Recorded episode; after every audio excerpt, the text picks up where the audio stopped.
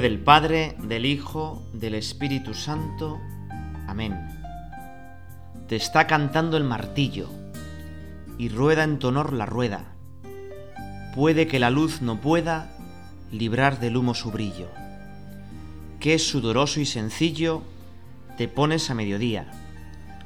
Dios de esta dura porfía, de estar sin pausa creando, y verte necesitando del hombre más cada día.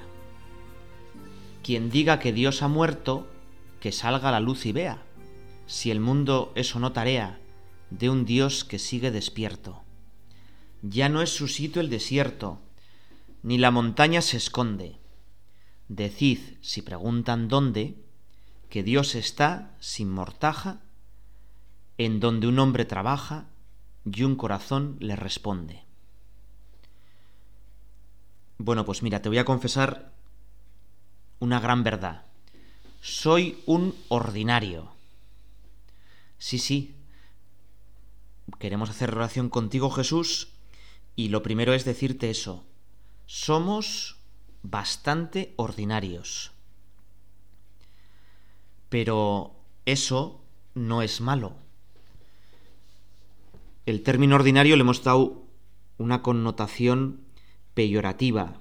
Ser de un ordinario es ser un grosero, una persona faltona, pero precisamente estamos viviendo este tiempo ordinario en la iglesia, en el que el sacerdote los domingos va de verde. Es el tiempo, digamos, normal, corriente de la iglesia. De 52 semanas que tiene el año, 34 son de tiempo ordinario. Y tú y yo tenemos que ser muy ordinarios. Pero no en el sentido malo de groseros, faltones, sucios, todo lo contrario. En la vida ordinaria nos está esperando Dios. Y por eso hemos comenzado, pues eso, diciéndote que soy un ordinario. O encuentras a Dios en las cosas normales de cada día, en la rutina de cada día, en lo más pequeño, o no lo encontrarás nunca. Y esta meditación, pues quiere, Señor, encontrarte en todas las cosas. Por eso hemos empezado con este himno tan bonito de la liturgia de las horas de este tiempo ordinario. Se suele poner en la hora intermedia, que es, bueno, pues el momento en el que en uno de los descansos del, trabajo, pues volvemos el alma a Dios aunque en realidad trabajando también tendríamos que estar mirando a Dios. Había pensado, como somos unos ordinarios, decir, bueno, pues mira, en vez de una poesía, que siempre empezamos con una poesía o un himno litúrgico, vamos a empezar con un simple Padre Nuestro. Precisamente porque a veces no nos damos cuenta la riqueza que tenemos. Fíjate, un simple Padre Nuestro la mejor oración que tenemos con diferencia. Mucho más que cualquier invención del poeta más brillante e ingenioso de la historia. La oración que el mismo Dios nos dio. Y a veces lo despreciamos. Si yo, pues, empezara con un Padre Nuestro, podríais decir, bueno, es que no se lo ha currado, no, nos se ha preparado la meditación, ¿no? Pues no, no es así. Y por eso tenemos que redescubrir el Mediterráneo. O dicho otro modo, nosotros pensamos que nos lo sabemos ya todo, que lo normal, bueno, pues no ya no tiene ningún interés para nosotros, y sin embargo, es en lo normal donde aparece Dios. No sé si te habrás dado cuenta que hay como muchos cristianos que sobre todo buscan lo extraordinario. Cosas pues como muy aparatosas, muy espectaculares, y es en esas cosas en las que basan su fe. Y bueno, pues quizá alguno le ayude. Y quizá pues hay muchos que el camino ordinario pues no sé. Pero lo normal es llegar a Dios por las cosas normales, por el camino ordinario, el camino más fácil. Te voy a poner un ejemplo muy sencillo. Tú si quieres ir de una ciudad a otra, seguro que tienes eh, bastantes rutas, pero la más rápida, la más normal, es coger la autopista, la autovía, ¿no? Y entonces por la autovía vas de un modo tranquilo, ¿no? Si vas por una ruta pues una carretera regional con muchas curvas, bueno, pues tendrás bonitos paisajes, pero pasa a tardar más. Algo parecido, Dios nos ha puesto unos medios ordinarios, que son la iglesia y los sacramentos, y muchas veces queremos cosas como extraordinarias. Te voy a poner otro ejemplo. Mira, un chaval le pregunté, oye, pero tú rezas y me dijo, bueno, pues solo rezo cuando hay no sé qué oración que tienen, vienen a cantar no sé qué personas tal día de la semana. bueno, pues, hombre, pues está muy bien, ¿no? Que con esa oración eh, pues sientas cosas como muy especiales. Pero es que todos los días esa oración te debería llevar a que todos los días mejorara tu oración. O dicho otro modo, el peligro de lo extraordinario es el peligro de dejarnos llevar solo por los sentimientos. Y esto que nos afecta en la oración, en la familia. Mira, un esposo que quisiera a su esposa en los momentos extraordinarios sería aquel que pues necesita una cena romántica con velitas, con ruido de violines, para expresarle su amor. Y no debería ser así.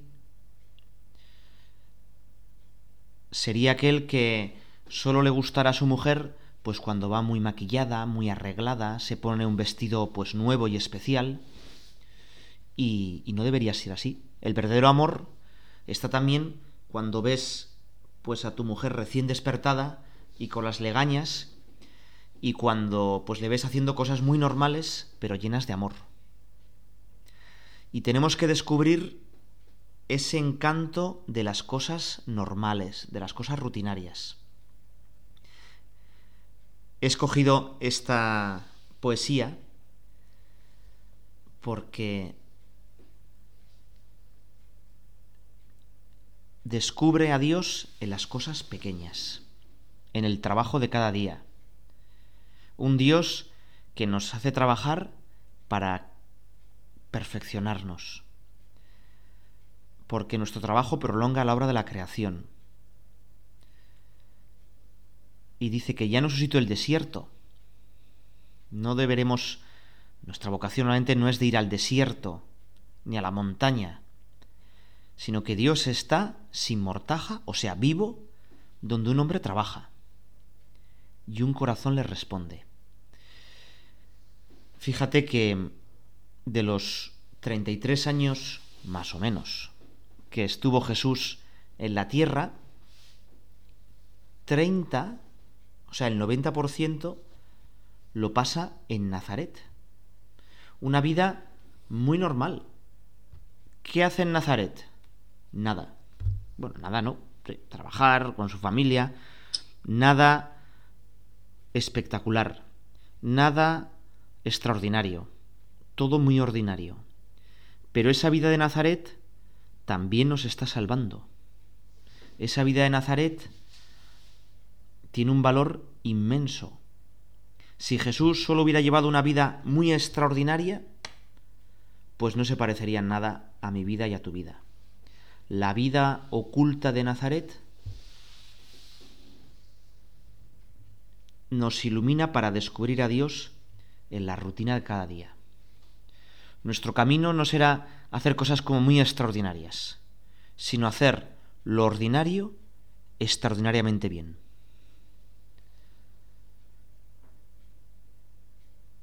Fíjate que el Catecismo de la Iglesia Católica, hablando de este tiempo ordinario, de esta vida ordinaria, dice que Jesús compartió la mayor parte de su vida la condición de la inmensa mayoría de las personas una vida cotidiana, sin aparente importancia. La vida oculta de Nazaret permite a todos entrar en comunión con Jesús a través de los caminos más ordinarios de la vida humana.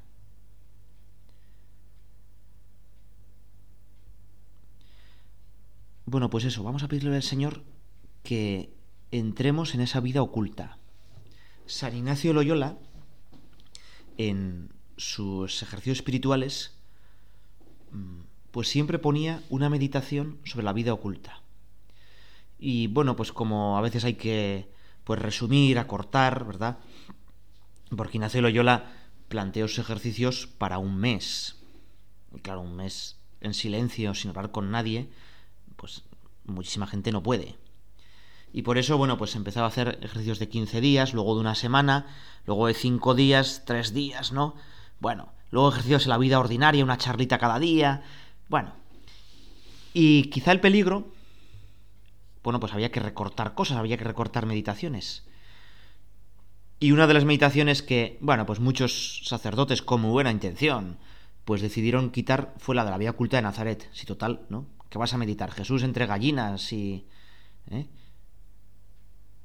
Pues el superior de los jesuitas, Kolbenbach, le escribió una carta diciendo, no quitéis esta meditación de la vida oculta. Es súper importante. Y es que es un misterio entrañable, cargado de modelo de santidad para todos. Este es otro problema que tenemos, ¿no? Los santos, las vidas de santos que tenemos son como tan maravillosas, tan perfectas, que yo, pues no me puedo parecer a ellas para nada, ¿no? Es lo que me pasa a mí cuando veo eh, vídeos de futbolistas. Bueno, todos tienen tal controles, tal técnica que digo, bueno, yo es que intento hacer eso y es que eh, es imposible que les imite.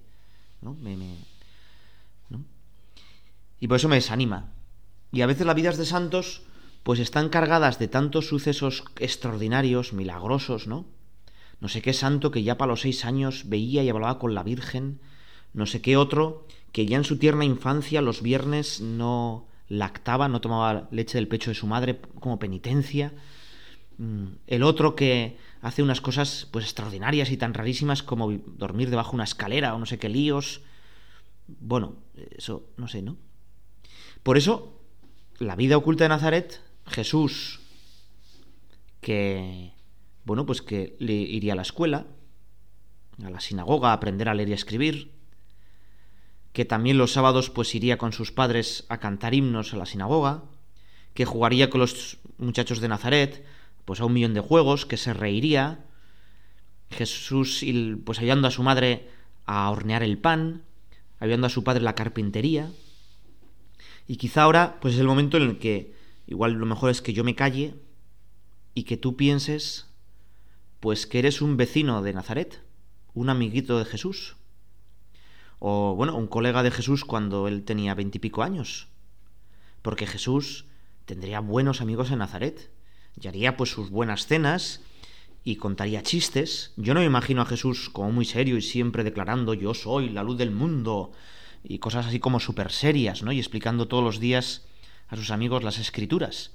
Hombre, le explicaría las escrituras, pero cuando tocara, y en otros muchos momentos, pues les tomaría el pelo y se reirían con él. Yo imagino a Jesús como el, más alegre de la cuadrilla, ¿no? Y es que los santos han sido esos de verdad. Por ejemplo, el Padre Pío, pues se cuentan de él cosas, cosas como muy extraordinarias, ¿verdad? Y ponemos el foco en lo súper extraordinario. Y sin embargo, todos los monjes de su comunidad, o frailes, que era capuchino, eh, querían comer con él porque era divertidísimo te morías de risa. Porque contaba un montón de anécdotas, exageraba, hacía voces. El cura de Ars, que también tiene una vida un poco extraordinaria, ¿no? Y unas penitencias un poco extraordinarias. Y sin embargo, sus coajutores con los que comía, pues estaban encantados por lo ameno que era, la de cosas que contaba y lo simpático que era. Y tú y yo, pues tenemos que ser un poco así. buscar a Dios el ordinario es que no tenemos que ser raros, o, decir, o hacer cosas raras, sino, claro, raros en este mundo en el que todo lo normal o lo que todo el mundo hace, pues son directamente aberraciones, hombre, a veces un poco raro, un poco como son los salmones a contracorriente hay que ser, ¿verdad? Pero me refiero a que nosotros tenemos que imitar a esa vida oculta de Jesús en Nazaret, a esa normalidad de la Sagrada Familia, donde pues se reirían un poco de todo, donde ayudarían a todos y donde sería una cozada vivir con ellos. Y digo que igual me debería callar para que pues tú hicieras un poco tu oración por tu cuenta y te imagines pues a Jesús niño de la mano de la Virgen de San José, pues jugueteando y correteando por, por las calles de Nazaret, o a Jesús adolescente con sus amigos, disfrutando de la amistad verdadera y aprendiendo y desarrollándose como personas y cuidando pues del ganado que tendrían y ayudando a su padre San José, o a Jesús pues ya en la edad madura, trabajando duro, ayudando a todos, poniendo buen ambiente en su aldea, y entra en esa casa de Nazaret y comparte con ellos pues la cena y comparte su vida. Vamos a hacerlo así. Señor, ilumínanos desde tu vida oculta. Haz que amemos y te encontremos el ordinario.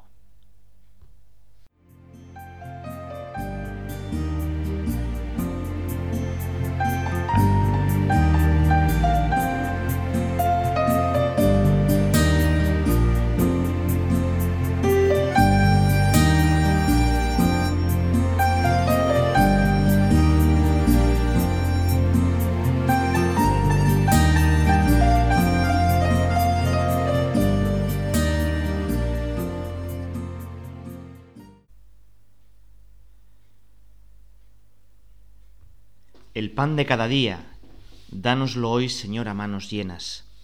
Convierte en alegría nuestras labores buenas y acaricia el dolor de nuestras penas. Horas de tedio largas, si la presencia buena de tus manos. Ay, las horas amargas, nos vuelven inhumanos, si no abrimos el alma a los hermanos.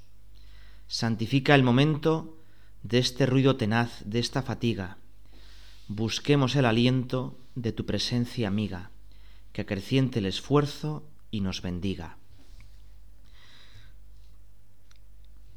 Somos ordinarios. Dios nos ha llamado a santificarnos en la vida ordinaria y por eso seguimos contemplando a Jesús en su vida ordinaria, en su trabajo de Nazaret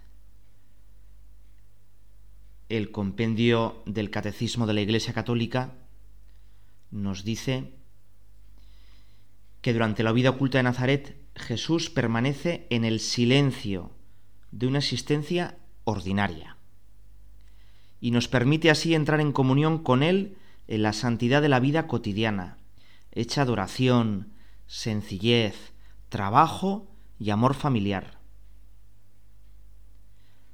Fíjate qué bonito, ¿verdad? Es decir, nuestra vida, lo decíamos antes, no tiene que estar buscando sucesos muy extraordinarios, momentos pues llenos de épica para entregarnos al Señor, sino que vamos a ser santos en las cosas normales.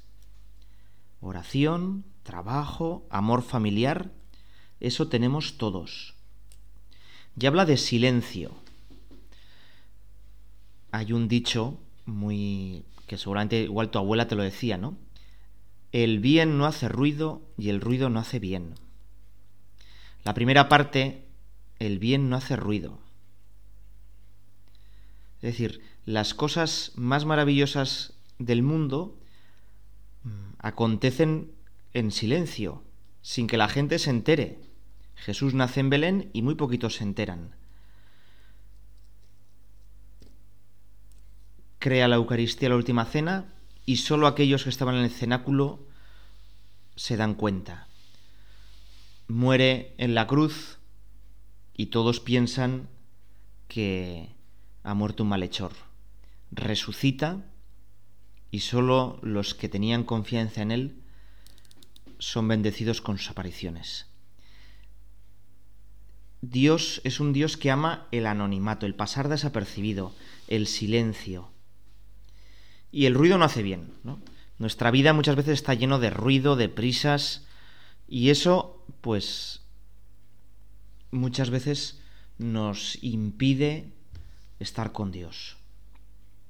Está bien, ¿no? Que oigamos música y que, bueno, fantástico. Y además esa música a veces nos lleva a Dios. Pero qué importante es también tener algún rato de silencio. De silencio no por silencio por sí mismo, sino callar un poco mi voz interior, mi yo, para dejar que hable Dios. Y sigue el catecismo de la Iglesia Católica. La sumisión a María y a José, su padre legal, es imagen de la obediencia filial de Jesús al Padre. María y José con su fe acogen el misterio de Jesús aunque no siempre lo comprendan. Bueno, fíjate que la vida de Nazaret es también una vida de obediencia. Jesús, allá donde fue, le tocó obedecer. Obedecer a María y a José y después, sobre todo, obedecer a Dios Padre. La obediencia es una virtud que parece que no es virtud, que parece una cosa de rebaño, de borregos. Solo los tontitos obedecen, y no es así. Y querer imponer siempre mi yo es un mal camino, es un mal atajo hacia la felicidad. Por eso nosotros queremos decirle, Señor, yo sé que tú sabes lo mejor para mí. Yo quiero siempre obedecerte. Lo decimos en el Padre nuestro, hágase tu voluntad hágase tu voluntad. El Papa Pablo VI, en medio del Concilio Vaticano II, en 1964, hizo prácticamente el, primer viaje apostólico que hizo un papa. ¿eh? Ante los papas, bueno, también porque era otra época, no salían nunca del Vaticano. Y salían era pues acontecimientos pues muy tristes, ¿no? Pues salían porque tenían que escapar para que no les mataran o cosas parecidas. Pero el primer viaje, digamos, de lo que conocemos un papa, ¿no? Pues viendo miles de personas y congregando a los católicos, lo hizo Pablo VI y lo hizo precisamente a Tierra Santa. Y el día que más católicos congregó, porque en parte Nazaret es una ciudad donde los cristianos tienen mayoría, de las poquitas de Tierra Santa donde hay mayoría, precisamente fue un domingo 5 de enero, víspera de Reyes. Y en la iglesia de la Anunciación de Nazaret, que la consagró con esa ocasión, que es la mayor basílica cristiana que hay en Tierra Santa, de capacidad, una iglesia nueva, preciosa, dice lo siguiente, Nazaret es la escuela de iniciación para comprender la vida de Jesús, la escuela del Evangelio, Aquí se aprende a observar, a escuchar, a meditar, a penetrar en el sentido tan profundo y misterioso de aquella simplísima, humildísima, bellísima manifestación del Hijo de Dios. Aquí, en esta escuela, se comprende la necesidad de tener una disciplina espiritual, si se quiere llegar a ser alumnos del Evangelio y discípulos de Cristo. ¿Cómo querríamos ser otra vez niños? y volver a esta humilde sublime escuela de Nazaret. ¿Cómo querríamos repetir junto con María nuestra introducción en la verdadera ciencia de la vida y en la sabiduría superior de la divina verdad? Bueno, el Papa lo que nos dice aquí es que qué suerte, ¿no? Si tú y yo, pues nos metemos en esa familia de Nazaret como si fuéramos el hermano pequeño de Jesús y aprendiéramos a rezar de la Virgen María y aprendiéramos a trabajar bien y sin chapuzas de San José y aprendiéramos y jugáramos con Jesús, ¿no? Y bueno, pues eso lo podemos hacer nuestra meditación. ¿No? Podemos, de hecho, lo estamos intentando.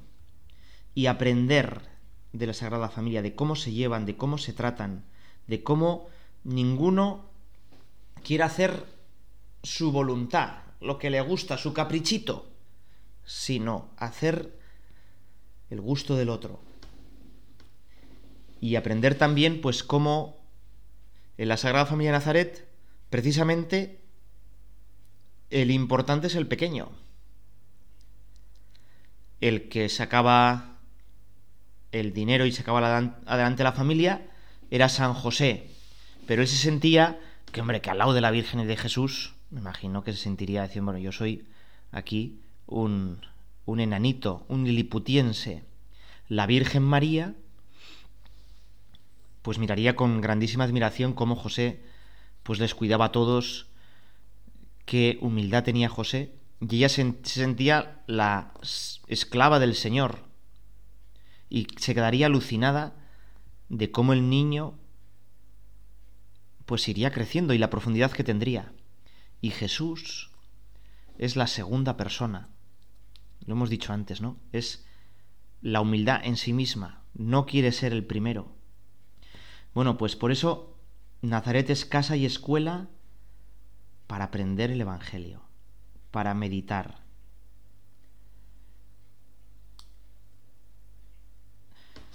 Y sigue, y sigue el Papa, sigue el Papa en un discurso que, que es precioso, ¿no? Dice, el Papa, de hecho nos lo ponen en la, en la liturgia de las horas de los Tradotes para que en Navidad lo leamos, ¿no? Nazaret es una lección de silencio ante todo.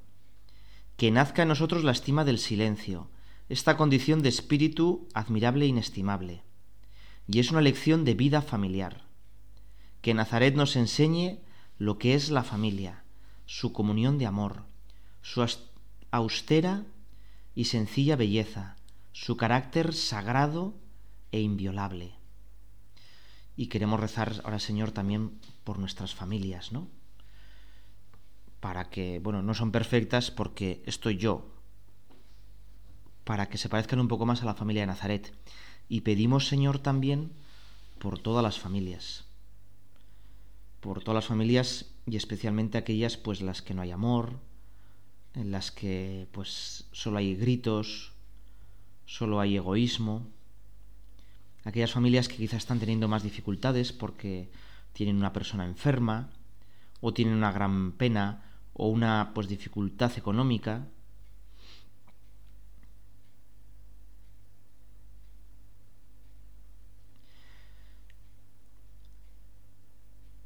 Y por último, dice el Papa que Nazaret sobre todo también es una enseñanza de trabajo. Nazaret es la casa del hijo del carpintero. Aquí es donde querríamos comprender y celebrar la ley severa y redentora del trabajo humano. Y querríamos saludar desde aquí, dice, a todos los trabajadores del mundo entero. En ese momento la cuestión social estaba como muy en auge, ¿verdad? Y enseñarle su gran modelo, su hermano divino. Queremos tú y yo que aprender a trabajar bien en Nazaret, a hacer las cosas con perfección humana, a no hacer chapuzas, a ser diligentes, una palabra un poco rara, ¿no? La diligencia no es una carroza, ¿eh? sino que la diligencia es una virtud muy importante, que es cada pues parte del orden, ¿no? Una cosa para cada tiempo y un tiempo para cada cosa. Y no dejarnos vencer por la pereza. Y muchas veces nos dejamos vencer por la pereza cuando pues preferimos bueno, pues salsear un poco con el móvil que leer alguna cosa buena. Cuando pues estamos tumbados y tiraos en el sofá, nos dejamos vencer por la pereza cuando no me pongo un horario. Vamos a pedirle al Señor que también en este punto le sepamos imitar a la Sagrada Familia de Nazaret. Yo no me imagino a la Virgen María pues dejando los platos medio, medio manchados, sin recoger la mesa, o que haría la comida pues de cualquier manera, ¿no? Y tampoco imagino a San José pues dejando el trabajo a la carpintería pues mal hecho y haciendo chapuzas, ¿no? Y luego medio engañando a la gente para cobrar. Vamos a pedirle al Señor que seamos muy ordinarios, que la vida ordinaria te descubramos, Señor. Dios te salve María, llena eres de gracia, el Señor es contigo. Bendita tú eres entre todas las mujeres, y bendito es el fruto de tu vientre Jesús.